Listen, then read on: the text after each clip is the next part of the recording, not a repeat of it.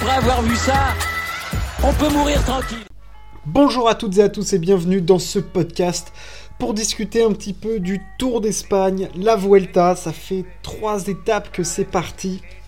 On est parti samedi du côté de Barcelone avec un chrono par équipe.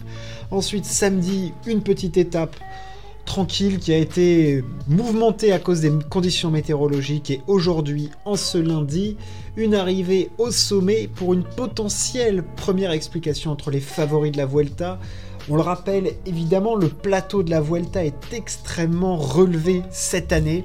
Jonas Vingegaard, double vainqueur sortant du Tour de France et peut-être le meilleur coureur de grand tour en ce moment, est présent. Primoz Roglic, triple vainqueur et vainqueur du Giro cette saison et globalement de toutes les courses par étapes auxquelles il a participé. Euh, on a Juan Ayuso, la pépite espagnole, évidemment Remco Evenepoel, du Guerin Thomas. Euh, je veux dire, il y a quand même du monde, des petits Français à suivre la classe biberon de la, de la Groupama FDJ euh, avec Lenny Martinez et Romain Grégoire notamment. Euh, qui on a d'autres? Voilà, c'est déjà pas mal. On a un plateau vraiment très relevé pour cette Vuelta, c'est vraiment très agréable à suivre. Il y a aussi des jeunes, euh, des jeunes pousses belges hein, du côté de la Bora, il y a Kian euh, Brooks. donc voilà, le plateau en tout cas de cette Vuelta est vraiment là. Et j'oubliais évidemment le dieu de la Vuelta, celui qui finit toujours deuxième, Henrik Mas, deuxième des deux dernières éditions. Euh, ouais, je pense que c'est ça, les deux dernières éditions. Et il fait troisième d'une autre. Euh, bref, le plateau est vraiment impressionnant. Donc euh, on se délecte de cette Vuelta. ce podcast, je l'ai donc intitulé La Vuelta, trois étapes et déjà le chaos parce que bah on le sait, euh, les courses euh, par étapes, enfin surtout les grands tours en dehors du Tour de France, au niveau de l'organisation, ils peuvent parfois révéler quelques surprises, notamment le Giro et surtout nos copains espagnols de la Vuelta qui nous ont offert une organisation absolument cataclysmique, n'ayons pas peur des mots, depuis le début. Euh, ça a commencé en grande pompe avec un chrono par équipe effectué dans les rues d'une ville dans le noir, hein, parce que oui, quand on fait partir des équipes à partir de 19h en Espagne, fin du mois d'août, début du mois de septembre, ah bah quand, euh, à partir de 20, h 30 quand les derniers partent, il fait nuit. Ah bah ça oui, donc euh, voilà, les lampadaires étaient pas allumés, on voyait rien, c'était hyper dangereux, il pleuvait des cordes, il y avait des virages avec des flaques d'eau énormes, on a vu Evenepoel pousser une gueulante, euh, enfin bref, un truc absolument mythique. Le lendemain, il y avait euh, pareil des trompes d'eau qui sont tombées, ils ont figé les temps euh, à l'arrivée de, la difficulté 3 km et demi avant là où était jugé logiquement l'arrivée. donc ça encore un, beau un beau parce qu'ils ont mis à peu près 30 minutes pour savoir quel coureur était passé en quelle position euh, lors de ce petit euh, show, on a envie de dire. Et aujourd'hui, euh, à l'arrivée, 50 mètres après l'arrivée, une haie de journalistes et Remco Evenepoel qui vient euh, s'empaler contre les journalistes. Donc voilà, trois jours, chaque jour, à chaque jour suffit son, drama sur, sur la Vuelta. Heureusement, il y a du spectacle, les coureurs font la course, mais voilà, l'organisation de la Vuelta, là, franchement, c'est quand même. Non, mais c'est quand même assez risible, quoi, pour un grand tour. C'est une des plus grosses courses de la saison. Enfin, je veux dire, t'as les 5 monuments, les 3 grands tours. Euh, les championnats du monde, enfin voilà, c'est parmi les 7-8 plus grandes courses de la saison. Enfin, c'est comme si t'avais un Masters 1000 qui était organisé euh, complètement avec les pieds ou, ou je sais pas, un quart de finale de Ligue des Champions absolument ignoble. Enfin, voilà, enfin, c'est quand même une des vitrines du cyclisme. Et là, tu te retrouves avec des, enfin, je veux dire, des, même des prises de décision qui frisent l'amateurisme, quoi. Enfin, je veux dire, il y a carrément un des organisateurs qui, dans la deuxième étape, allait demander les téléphones des, mecs qui étaient venus regarder l'étape, euh, voilà, en haut de la bosse, pour leur dire est-ce que vous n'avez pas une vidéo pour qu'on voit euh, quel coureur est passé à quel moment?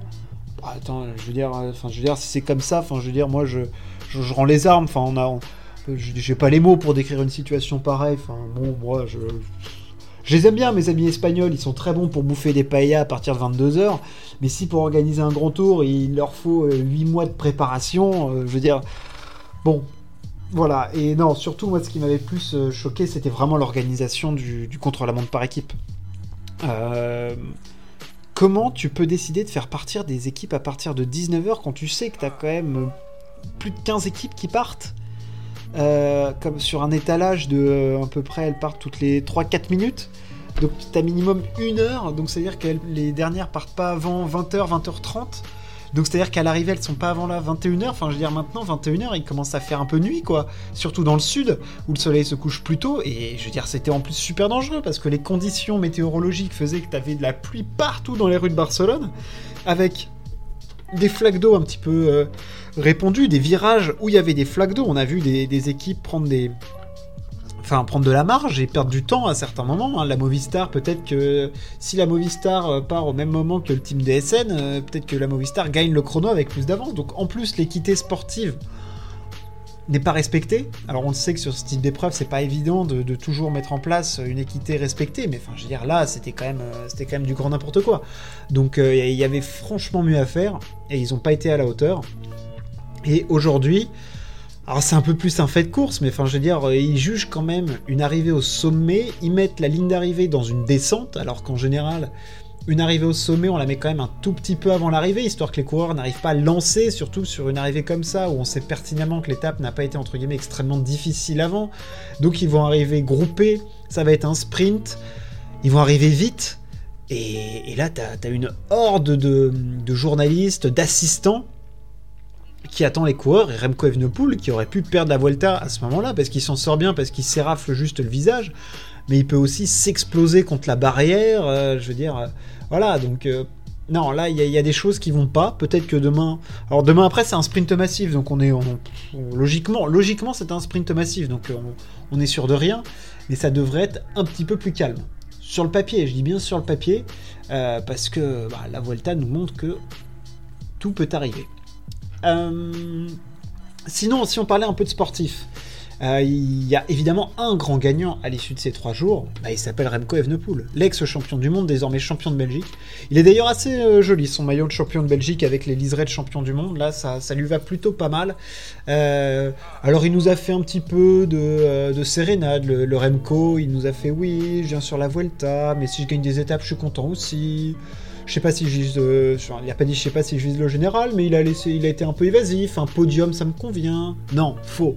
Quand tu t'appelles Remco Evenepoel, que euh, tu es champion du monde, que tu as gagné la Vuelta l'année dernière, que tu prépares le Tour de France l'année prochaine pour affronter Tadej Pogacar et Jonas Vingegaard, tu viens pas sur la Vuelta pour savoir s'il fait beau. Hein, voilà, tu viens pas tester la météo andalouse ou espagnole pour faire oh putain pas mal pour passer mes vacances l'année prochaine. Non non, tu viens parce que tu as envie de les éclater et leur montrer que ils vont compter sur moi pour le tour de l'année prochaine. Et pour l'instant, il est en Cannes. Euh, le contre-la-montre par équipe a été très bien négocié par la Soudal Quickstep. Euh, et aujourd'hui, donc il avait déjà repris une trentaine de secondes quasiment. Et aujourd'hui, arrivé euh, au sommet de. ah, ce, col à la noix. Arnissal Ouais, c'est ça, Arnissal. Arinsal, Arinsal, pardon, excusez-moi, d'Arinsal. il avait montré de grosses qualités de puncher qu'il avait amélioré. On l'avait vu notamment autour de Catalogne face à, face à Primoz. Euh, et ben là, il a aligné complètement tout le monde et Jonas Vingegaard, euh, et ben, il restait collé, euh, collé dans la pente hein, face à Remco Evenepoel qui a été surpuissant, impressionnant. C'était le plus fort. Hein. il a dit qu'il se sentait très très bien au sommet. Je peux le croire. C'est quand même une arrivée à 1900 mètres d'altitude. Alors c'est le début, c'est le début du Tour d'Espagne, mais c'est quand même une arrivée qui a été, c'était quand même 8 bornes à 7% et demi. Donc euh, voilà, c'est quand même une grosse, euh, une grosse montée. C'était un gros, enfin c'était un premier test. Il a répondu plus que présent. Euh, il montre aussi que au collectif Jumbo Visma qu'il va falloir, bah, il va falloir composer avec lui. Alors collectif Jumbo Visma qui par ailleurs impressionnant, hein, les guêpes aujourd'hui. Franchement, t'avais Kuss, Roglic, Vingegaard. Racing, Kelderman, tout ça, c'était impressionnant. Là, ils sont trois dans les, dans les 8. Voilà, mais ils sont surtout plusieurs à avoir déjà fait des gros résultats en grand tour. Enfin, Vingegaard, ok, il, en a déjà, il a gagné deux Tours de France. Primoz Roglic, c'est trois Vuelta et un Giro. Euh, Kelderman, il a déjà fait 4 du Giro. Euh, Kuss, il a déjà fait top 10 du Tour et top 10 du Giro cette année. Donc voilà, enfin, je veux dire, c'est quand même colossal. Et, euh, et Remco, il a été euh, impressionnant. Moi, je l'ai trouvé très fort. J'espère que sa chute n'est pas trop grave. L'avantage pour lui, c'est qu'il y a au moins deux étapes là plus calmes où il va pouvoir redescendre un petit peu.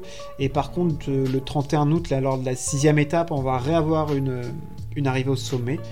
Euh, voilà, je pense pas qu'il ait de grosses éraflures ou autres, à voir que si le choc n'a pas été trop violent, mais Après, ça avait l'air d'aller, il avait l'air d'avoir le sourire et autres, donc bon, voilà. Il nous a fait du Remco, hein, il est pas long de bois, il a gueulé, il a dit que leur gaz c'était de la merde, évidemment. Mais bon, on s'y attend avec Remco. Euh, j'ai parlé du collectif Jumbo Visma. Bon, après, il n'y a pas beaucoup d'enseignements à tirer, si ce n'est quand même qu'il y, a des écarts hein, déjà sur, euh, sur la Vuelta. Euh, je dirais la Remco, il a 5 secondes d'avance, c'est sur Henrik Mas, si je dis pas de bêtises. Il en a plus d'une trentaine déjà sur Jonas Vingegaard. Lenny Martinez est très bien placé, troisième du Giro, troisième de la Vuelta, pardon, devant, euh, devant Remco, euh, devant Jonas Vingegaard, pardon, je perds mes mots, excusez-moi. Euh, c'est parce que je ne suis pas concentré. L'ami Lenny Martinez, il est évidemment voilà, je me le remets devant. Voilà. Lenny Martinez est devant Jonas Vingegaard. Jonas Vingegaard est à 31 secondes de Remco Evenepoel et Roglic à 37 secondes. Euh, donc voilà, il y a quand même des petits écarts. Euh, Kian euh, de Brooks euh, de Labora, le jeune belge, est à 33 secondes. Donc voilà, il y a déjà un petit gap fait par Remco Evenepoel. voilà, il va quand même falloir que la Jumbo Visma mette le, le turbo. Je leur fais confiance. C'est que le début, ils ont une grosse équipe. Euh, voilà, mais si Remco est à ce niveau-là, attention, attention, euh, il va falloir réussir à faire des, différences euh, sur d'autres sur d'autres étapes. Faut pas oublier qu'il y a un contre-la-montre individuel de 25 bornes, logiquement plutôt favorable à, Remco. Donc voilà, on va quand même avoir pas mal de, petits trucs à suivre. Juan Ayuso avait aussi l'air en jambes, Enric Mas aussi. Enfin, je voilà, mais après, c'est que c'était que la, première montée, première étape de montagne et autres. Mais voilà, je voulais faire un petit point après ces trois jours chaotiques euh, de Vuelta. J'espère que ça vous a plu, n'hésitez pas à partager et à vous abonner. On se retrouve très très vite pour parler sport. Ciao, à plus